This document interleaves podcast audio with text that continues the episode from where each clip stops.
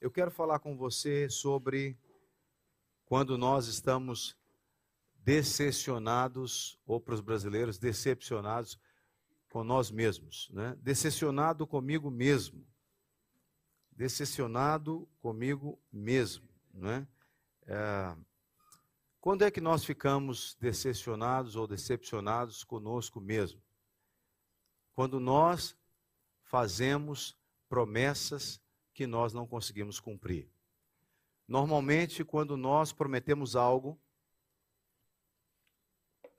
que nós não conseguimos cumprir, isso gera uma decepção, decepção muito grande dentro da nossa alma. E principalmente quando isso tem a ver com Cristo, com a vontade de Cristo na nossa vida.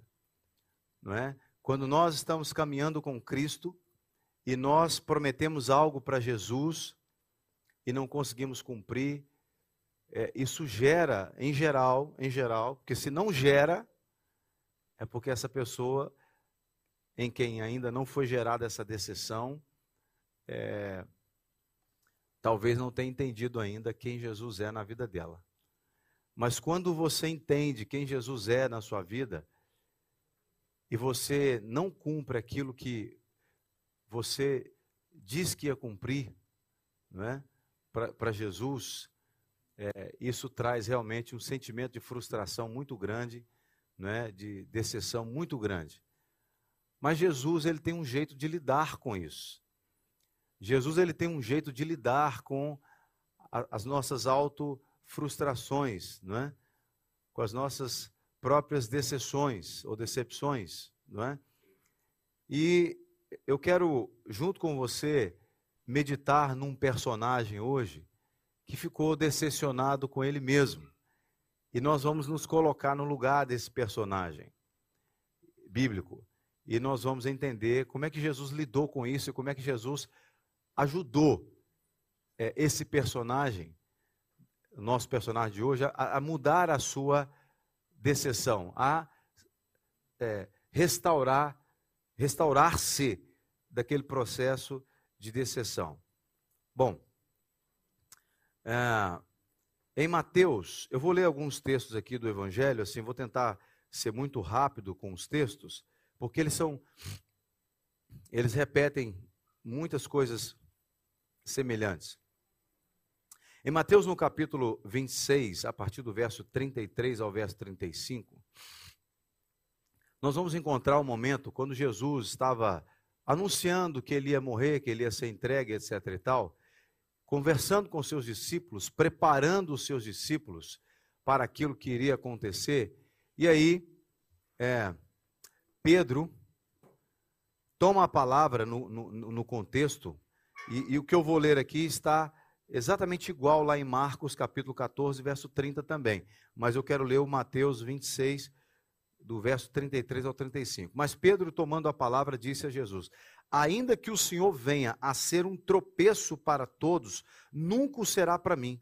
Mas Jesus lhe disse: Em verdade lhes digo que nesta noite, antes que o galo cante, você me negará três vezes. Pedro insistiu: Ainda que me seja necessário morrer com o Senhor, de modo nenhum o negarei. E todos os discípulos disseram o mesmo. Então, Jesus dizendo que iria morrer, e ele fala, ah, nos versículos anteriores a esse que eu não li, que ele seria um tropeço para os discípulos, porque estava escrito: ferirei o pastor e as ovelhas se dispersarão. E aí Pedro fala: não, pode acontecer com os outros, comigo não. O Senhor nunca será uma pedra de tropeço para mim, Jesus. Ou seja, eu nunca vou cair por causa do Senhor. Eu nunca vou abandonar o Senhor. Se for para dar minha vida pelo Senhor, eu vou dar minha vida. O mesmo contexto lido a partir de João, capítulo 13, no verso 36 ao 38, diz assim: Simão Pedro perguntou a Jesus: Para onde o Senhor vai? Jesus respondeu: para onde eu vou, você não poderá me seguir agora. Mais tarde, porém, me seguirá. Pedro disse: Senhor, por que não posso segui-lo agora? Darei a minha vida pelo Senhor. Novamente, Pedro prometendo que vai entregar a vida dele pelo Senhor. Jesus respondeu: Você dará a sua vida por mim? Em verdade, em verdade lhe digo: antes que o galo cante três vezes, você me negará. Jesus está dizendo para Pedro assim: Ó Pedro, para onde eu vou? Porque Jesus ia morrer e ia voltar para o céu. Para onde eu vou, você não pode me seguir agora. Depois é diferente, mas agora. Então, Jesus, ele precisava tratar Pedro no contexto atual, naquele momento. Porque Jesus sabia que ia haver o momento que Pedro iria chegar no ponto, no, no, no nível que ele precisava chegar. Mas esse Pedro aqui que está fazendo promessas, ainda não estava pronto. E muitas vezes, eu e você, na nossa caminhada, a gente faz promessas para Jesus que a gente ainda não está pronto. Por isso é que a gente se decepciona conosco mesmo. E nós precisamos amadurecer e identificar que somos limitados, que somos fracos e que sem Ele nós não conseguimos fazer nada. Quando Pedro fala, eu não vou cair por causa do Senhor, eu não vou te negar, comigo não. Pode ser com esses fracotes aí, que esse pessoal aqui é tudo fracote. Eu não. Eu sou um discípulo fiel. Eu não vou negar o Senhor, vou dar minha vida pelo Senhor. Quando alguém age dessa forma com Jesus, na força do braço, Jesus precisa deixar que a gente se auto frustre, frustre que a gente se auto decepcione. Porque senão nós não vamos conseguir chegar onde ele quer que nós cheguemos. Chegamos. Então, em Lucas, você vê é, algo semelhante com algumas pequenas e importantes diferenças. Lucas 22, 31 ao 34. Lucas 22, 31 ao 34. Diz assim: Simão, Simão, eis que Satanás pediu para peneirar vocês como trigo. Ele está dizendo assim: olha, o diabo está rondando vocês e ele quer derrubar vocês, vigia, em outras palavras. Ele diz no verso 32: Eu, porém, orei por você. Irmãos, olha, entenda uma coisa: Pedro, por que, que Jesus está fala, tá falando aqui diretamente para Pedro? Porque Pedro, ele era o cabeça da igreja. Quando Jesus entrega, ele fala: é, Você, é, é, a minha igreja, não é? está sobre a rocha, não é? Pedro é, é, é pedra, é, o Petrus é uma pedra, é um tijolo sobre essa rocha, mas a igreja, Pedro era como se fosse o líder da igreja. É? Então ele era o, o cabeça da igreja, entre aspas. Né? Jesus era o cabeça, mas humanamente falando, dentro do grupo dos discípulos, Pedro tinha uma, uma, uma responsabilidade é, importante dada por Jesus. Né? Os outros também tinham, mas Pedro era diferenciado é, nessa responsabilidade. Né? Então Jesus está dizendo para ele assim, é, no verso 32 de Lucas 22, eu orei por você. No, no 31 ele fala que Satanás pediu para peneirar todos, ele usa o plural, vocês. E aqui no 32 ele fala especificamente para Pedro, no singular. Eu orei por você, para que a sua fé não desfaleça. E você, olha Jesus avisando a Pedro: quando voltar para mim, fortaleça os seus irmãos. Jesus está avisando para Pedro que ele vai desviar. Jesus está avisando para Pedro que ele não vai cumprir a promessa que ele tinha feito a Jesus de que não ia negar Jesus, de que ia, não, não ia abandonar e etc e tal. Você consegue ver isso aqui? Ele está dizendo: quando você voltar para mim, fortaleça os seus irmãos. Olha a responsabilidade de Pedro, que Jesus está entregando para ele. Pedro, você, eu confio em você, mas vai haver um momento que você vai se afastar. Mas eu sei que você vai voltar. E quando Jesus diz isso, é porque ele sabe como é que ele vai trabalhar. Ele sabe como é que ele vai fazer. E aí, no verso 33, Porém, Pedro respondeu: Estou pronto para ir com o Senhor, tanto para a prisão como para a morte.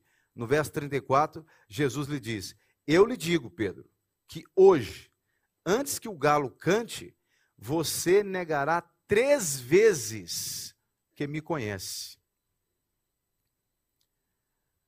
Jesus não está dizendo para ele assim: você vai negar que você tem um relacionamento comigo, não.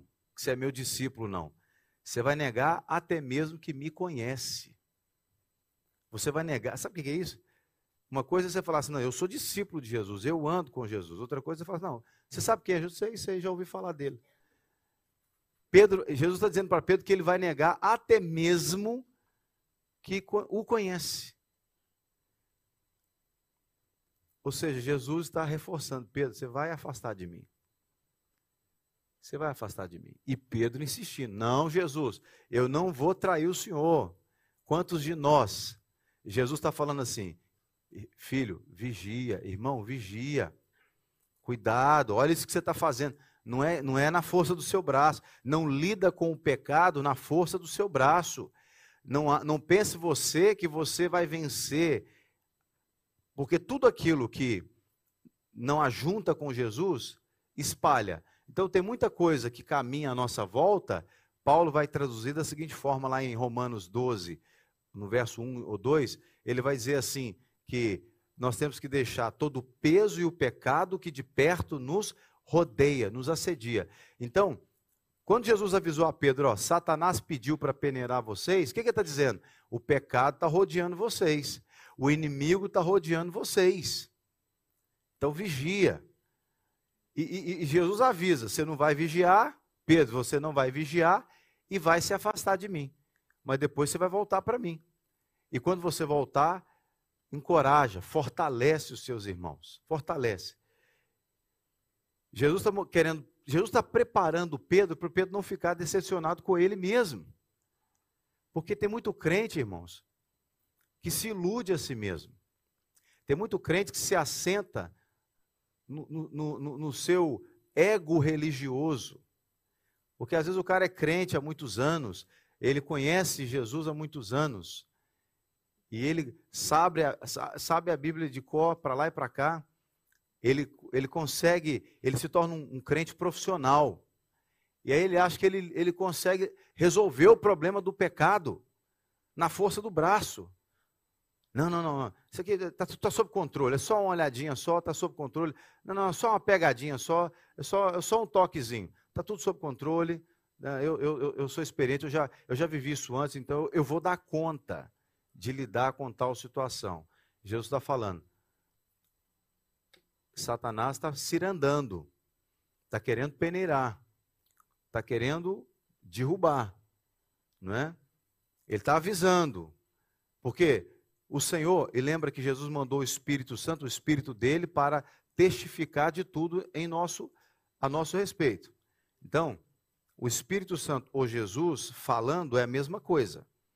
Então, o Espírito Santo nunca deixa um crente ser enganado. O Espírito Santo nunca deixa um crente ser enganado. Ele vai sempre avisar o crente. Ó, vigia aí, hein? Ó, onde você está entrando aí é roubada chuta que é laço, né? É cilada. É cilada. Vigia. Essa conversinha sua aí com essa menina, vigia. Olha, toma cuidado. Não, Jesus, fica tranquilo. Espírito Santo, deixa comigo. Isso aqui é a décima, isso aqui não me, não me enrola, não. Fica tranquilo que eu sei lidar com isso aqui. Não faz meu tipo, não.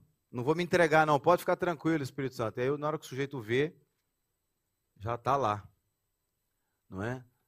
Já está lá. O Espírito Santo está falando, não, sua fraqueza. Porque Pedro era um cara impetuoso.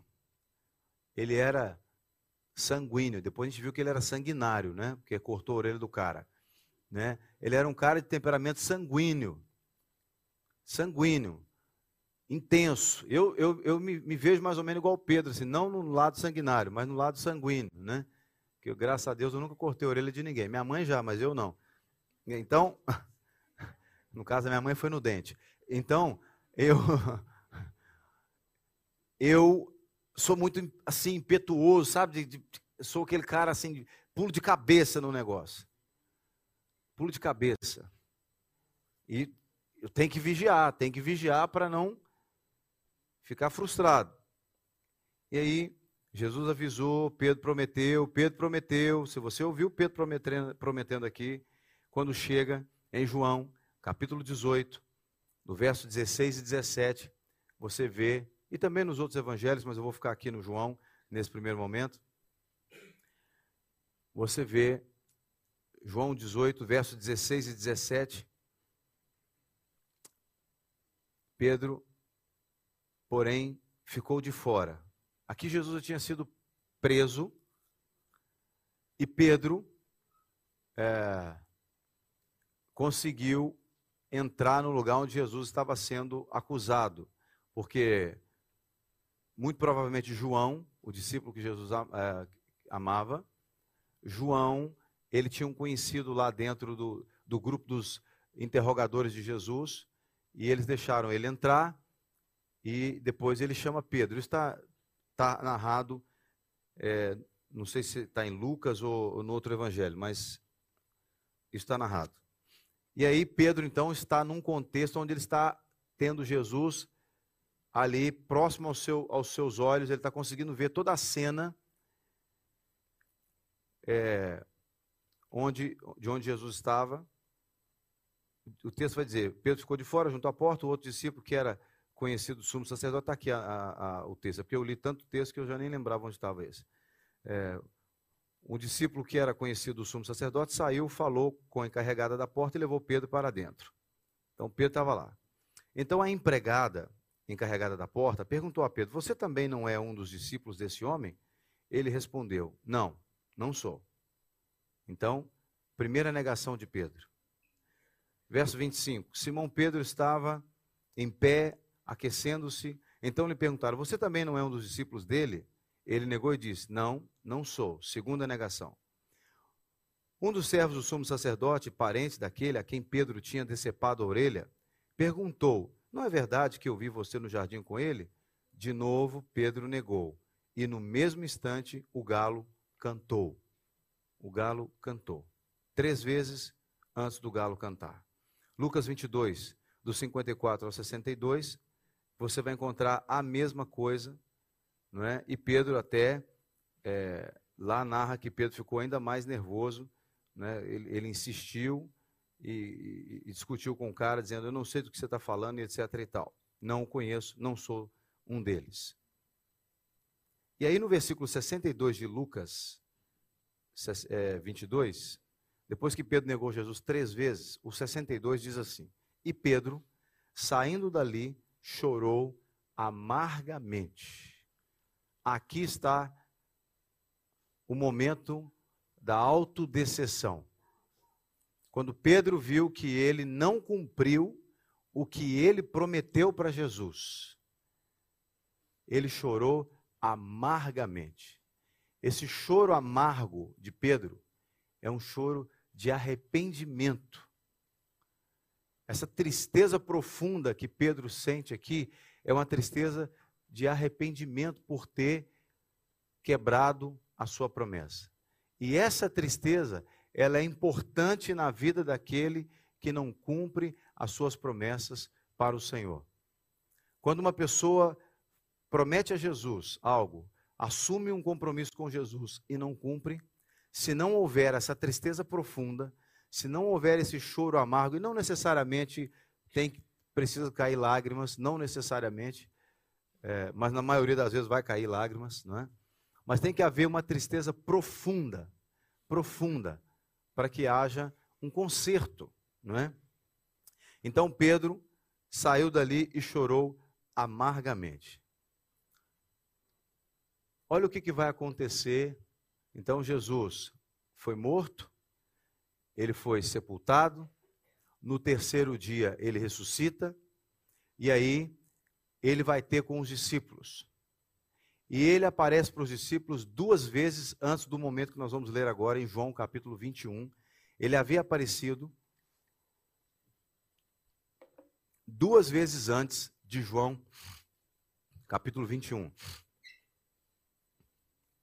Ou seja, ele apareceu duas vezes para o grupo dos discípulos, mas ele não tinha tido nenhuma conversa íntima com Pedro a respeito do, das promessas quebradas, a respeito do processo de frustração que Pedro tinha tido.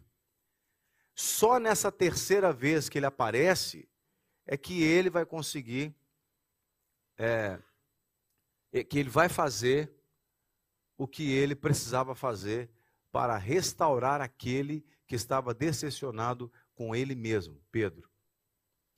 Em João capítulo 21, no verso 1 em diante, a primeira coisa que você vai ver aqui é que Jesus toma a iniciativa. Quando alguém está frustrado consigo mesmo, em relação a Jesus, as promessas que fez para Jesus e não cumpriu, o próprio Jesus toma a iniciativa para junto daquele que está frustrado consigo mesmo. Toda vez que alguém não cumpre o que prometeu para Jesus, o próprio Jesus toma a iniciativa de vir atrás daquela pessoa. O próprio Jesus. Basta a pessoa prestar atenção que ela vai ver Jesus se manifestando para ela. Diz aqui o texto: Depois disso, Jesus se manifestou outra vez aos discípulos junto ao mar de Tiberíades. Foi assim que se manifestou. E aí vai contar o episódio. Lembrando que essa era a terceira vez. Porém, para um assunto particular com Pedro, essa vai ser, vai ser o primeiro encontro.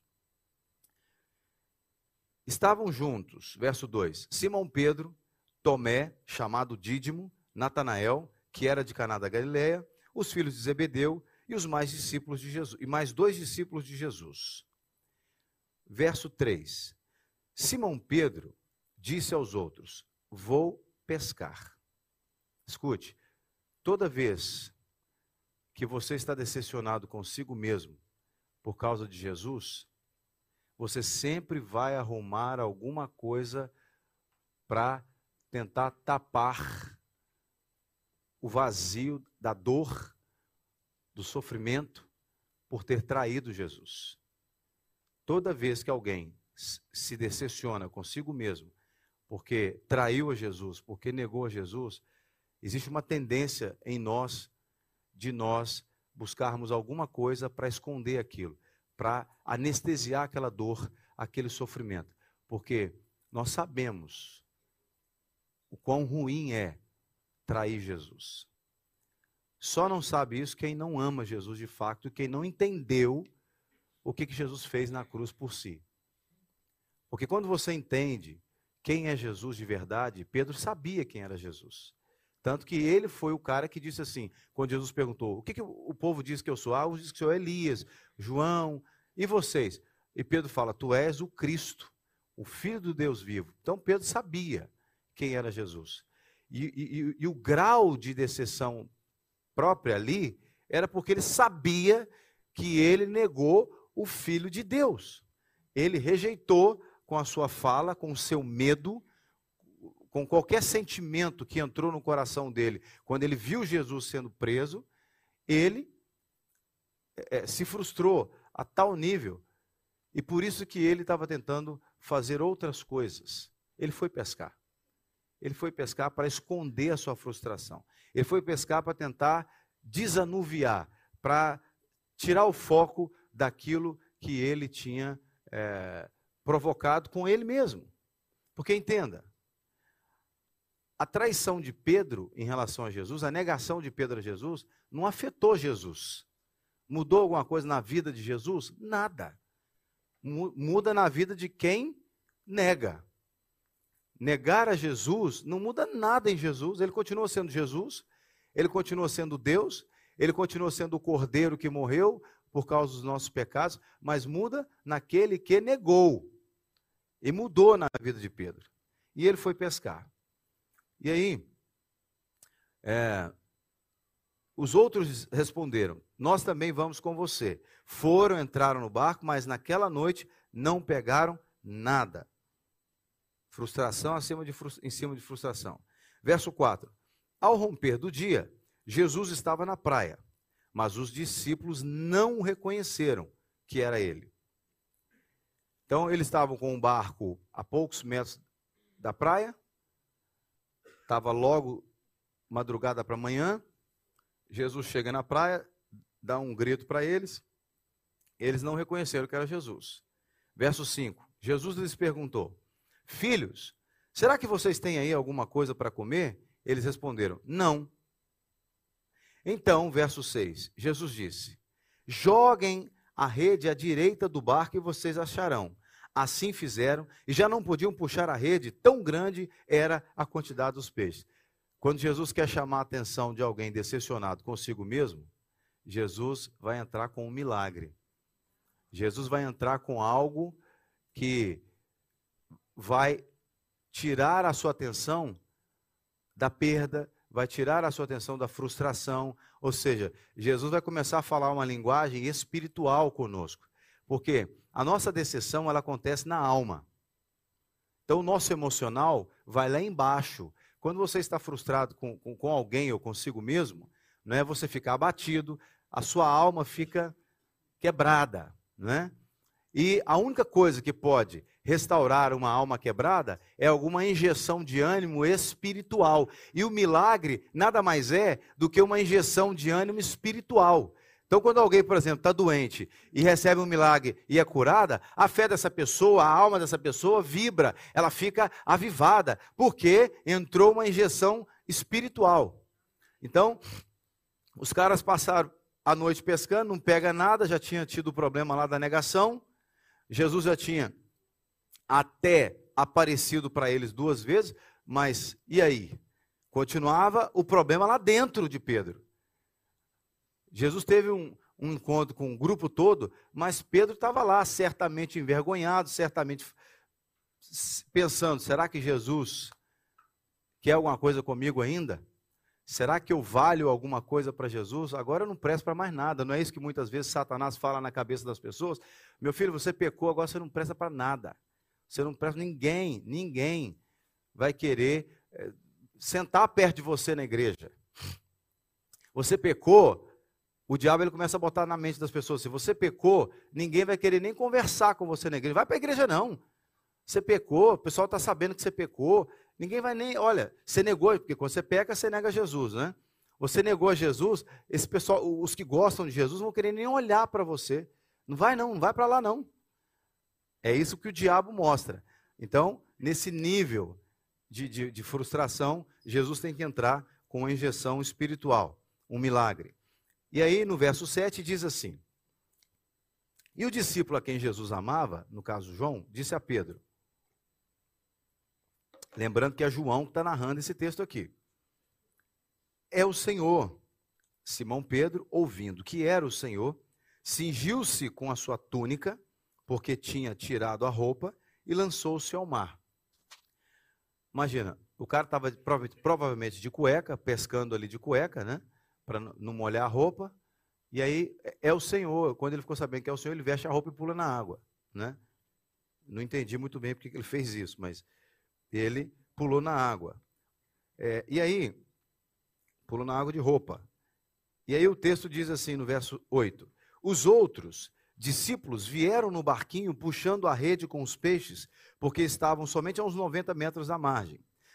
Ao saltarem em terra, viram ali umas brasas com peixe por cima e depois e também havia pão. Jesus lhes disse: Tragam alguns dos peixes que vocês acabaram de pegar. Imagina, Jesus pediu comida para eles, mas o próprio Jesus tinha comida lá, não é? Provavelmente foi um milagre que ele fez, mas é porque ele queria iniciar uma conversa, não é? Ele queria iniciar uma restauração na vida daqueles homens, né? E aí ele fala: "Pode trazer, vamos assar junto aqui", não é? E aí no verso 11 diz: Simão Pedro entrou no barco, arrastou a rede para a terra, a rede estava cheia, de, com 153 grandes peixes, e mesmo sendo tantos peixes, a rede não se rompeu. Jesus disse a eles: Venham comer. Nenhum dos discípulos ousava perguntar: Quem é você? Porque sabiam que era o Senhor.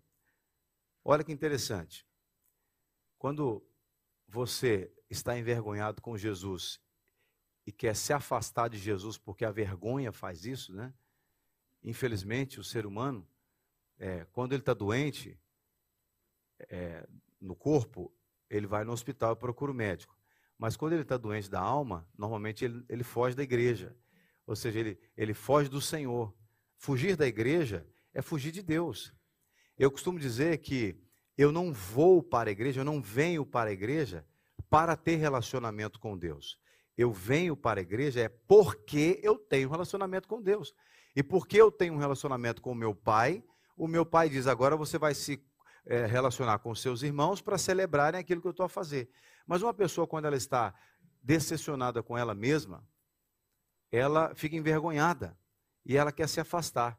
Mas Jesus, ele é tão cuidadoso e ele nos trata com tanto carinho que ele é capaz de suprir as nossas necessidades para dizer para a gente assim: eu não estou chateado com você, eu quero restaurar você, eu quero curar você.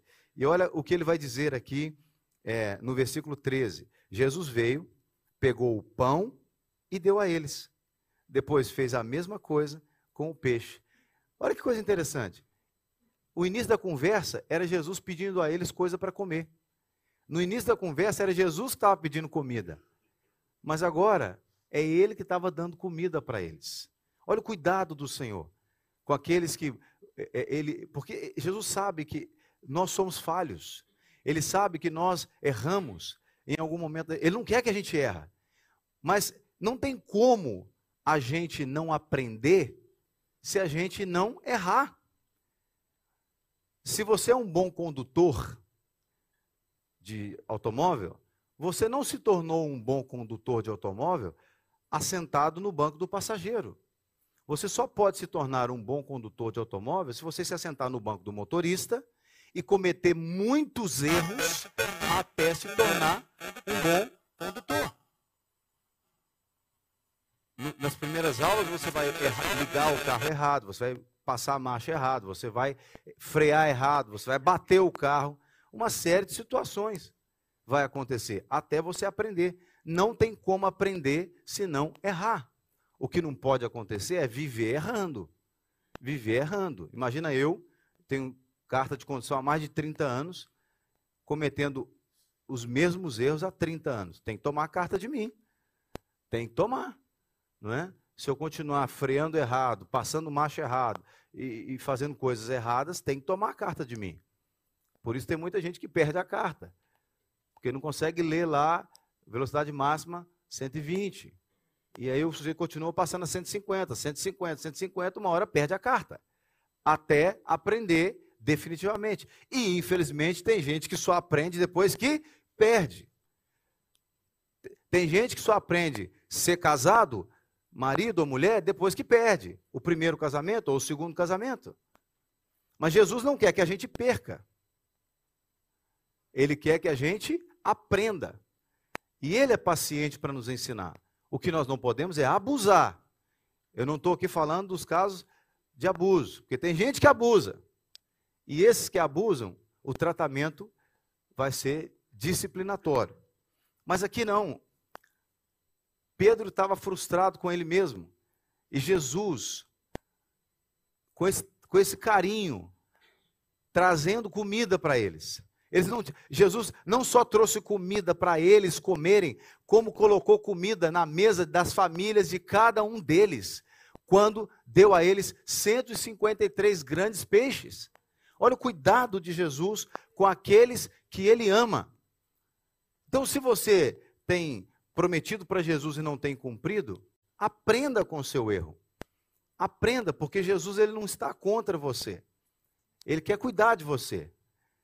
O que, que ele falou para Pedro lá atrás, um dos primeiros textos que nós lemos? Quando você voltar para mim, fortaleça os seus irmãos. Jesus falou isso para Pedro. Jesus avisou a Pedro. E Jesus agora ele veio atrás de Pedro para resolver, concluir aquele assunto. Que ele começou com Pedro lá, que Pedro falou: Não te nego, não te nego, vai me negar e o galo vai cantar. Você vai ver, o sinal vai ser o galo. Eu imagino que Pedro, enquanto ele estava negando, ele nem estava lembrando que ele estava negando. Ele nem estava lembrando daquela conversa. o galo cantou e o galo foi o sinal. Diz para o seu irmão assim: o galo é o sinal. O galo é o sinal. Então você tem que prestar atenção para não deixar o galo cantar. Viu? Você que está namorando e o namoro está começando a ferver, você que você é santo, né? Você é santo. Tem, nós, no nosso curso de homens ali, essa semana, um dos irmãos deu um testemunho que ele casou virgem aos 27 anos. Falei, você precisa contar isso na igreja. Dar esse testemunho para os irmãos. Tem que dar esse testemunho. Eu, eu disse, parabéns. Porque eu, antes dos, dos 10, já não era. Pode rir, irmãos, pode rir, porque é cômico mesmo. Pode rir. Pode rir. Porque é, eu, eu, isso, isso é digno de riso mesmo.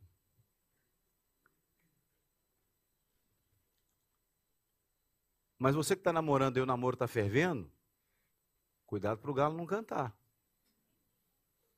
Viu? Cuidado para o galo não cantar. Você que está com seu coração amargurado, dificuldade de perdoar alguém, cuidado para o galo não cantar. Você casado, marido e mulher, que está vivendo uma vida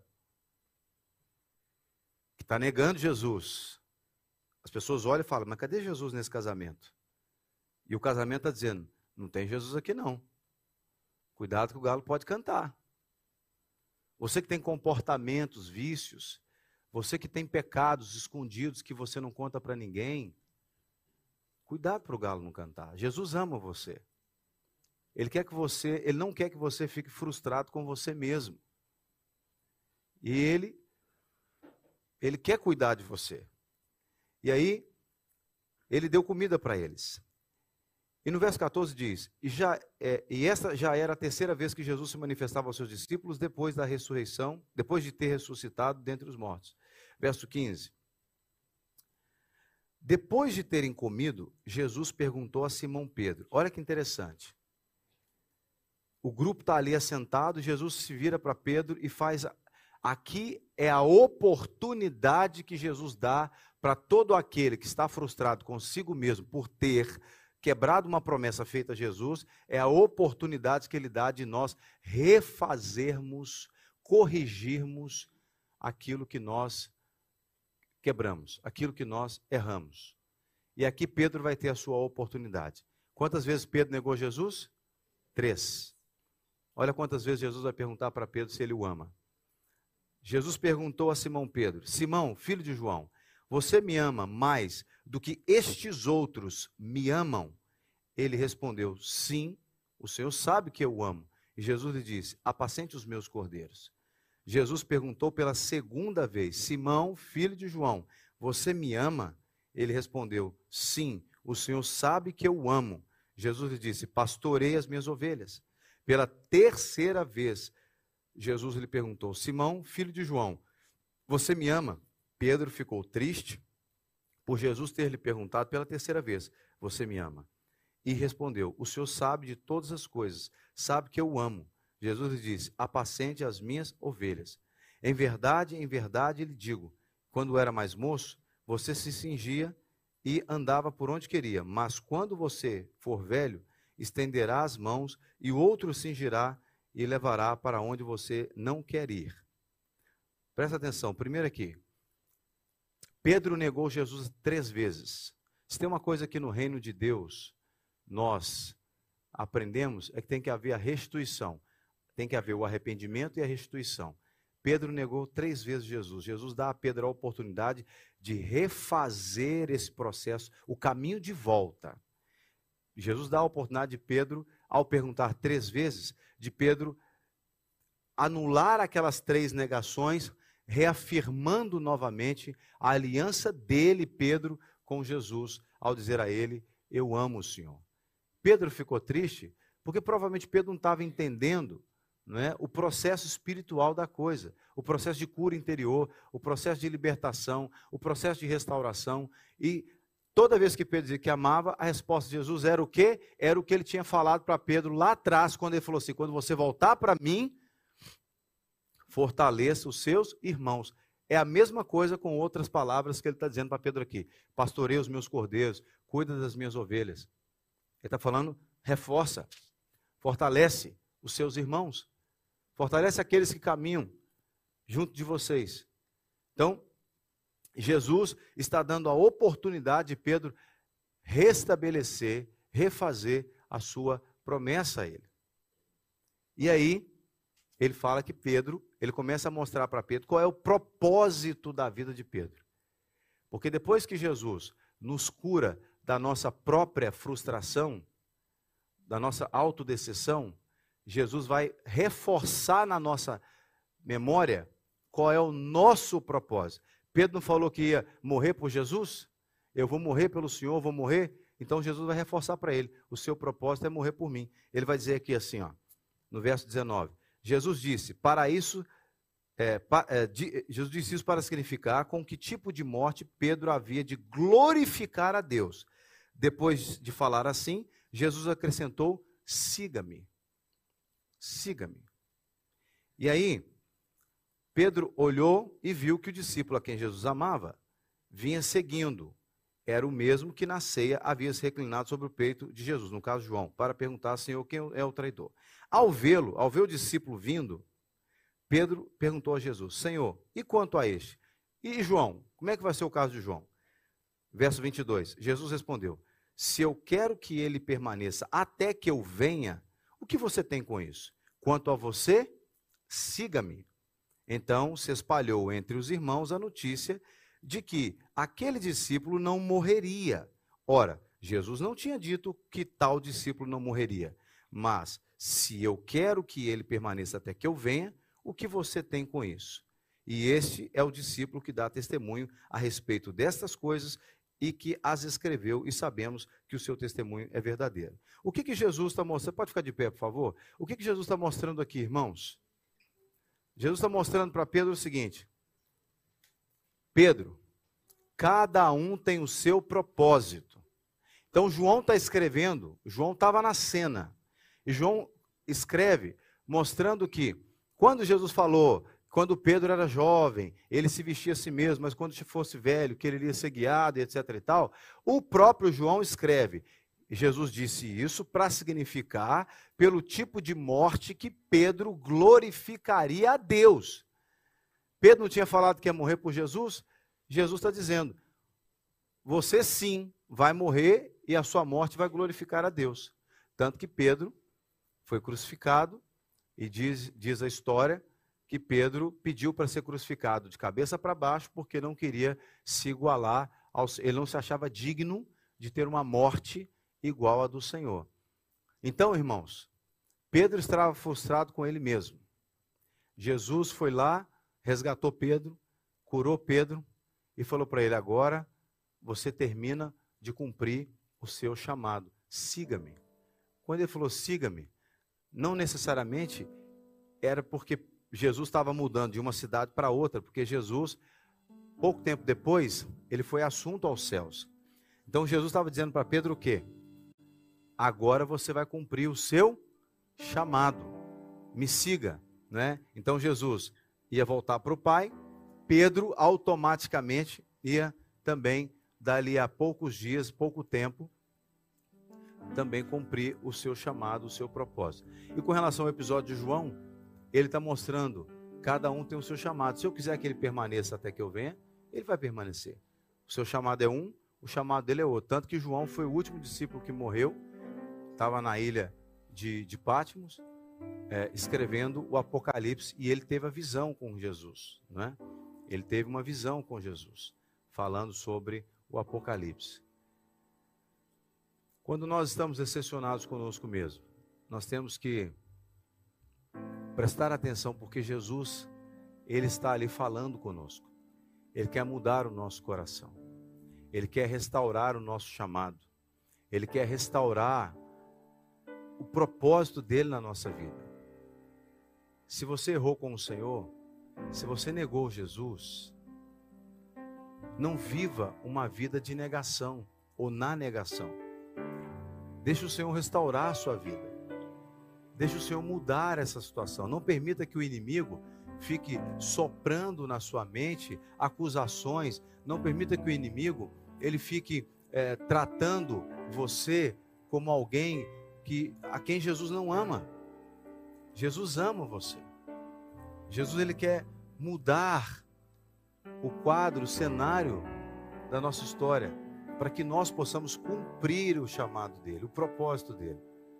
Não é porque você é, errou com Jesus uma vez que a sua vida está acabada. Você tem a oportunidade de ouvir o chamado e permitir que o Senhor restaure. Não permita que a autofrustração roube de você a oportunidade de retomar o seu compromisso com Jesus, de refazer o seu compromisso com Jesus. Não importa o que tenha acontecido. É verdade que todo, todo erro que nós cometemos tem consequência.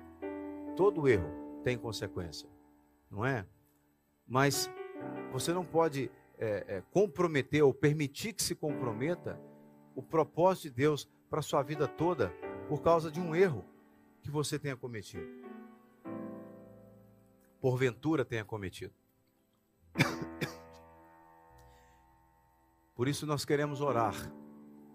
Enquanto nós vamos ser ministrados por uma canção, eu quero é, encorajar você a orar aí no seu lugar, a falar com Deus aí no seu lugar, a, a deixar que o Espírito Santo confirme no seu coração o chamado de Jesus, a deixar que o Espírito Santo mostre para você se você negou Jesus em alguma área da sua vida, ou por causa de um, um, um pecado, por causa de um vício, por causa de qualquer coisa que não, não, não, não esteve alinhado com a vontade do Senhor para você, é momento de você reconhecer, reconhecer que você errou, reconhecer que você negou, mas reconhecer que Jesus te ama e Ele quer mudar a sua história. Ele quer tirar você desse, desse quadro de, de, de letargia e, e de desvio do propósito de Deus para a sua vida. Em nome de Jesus.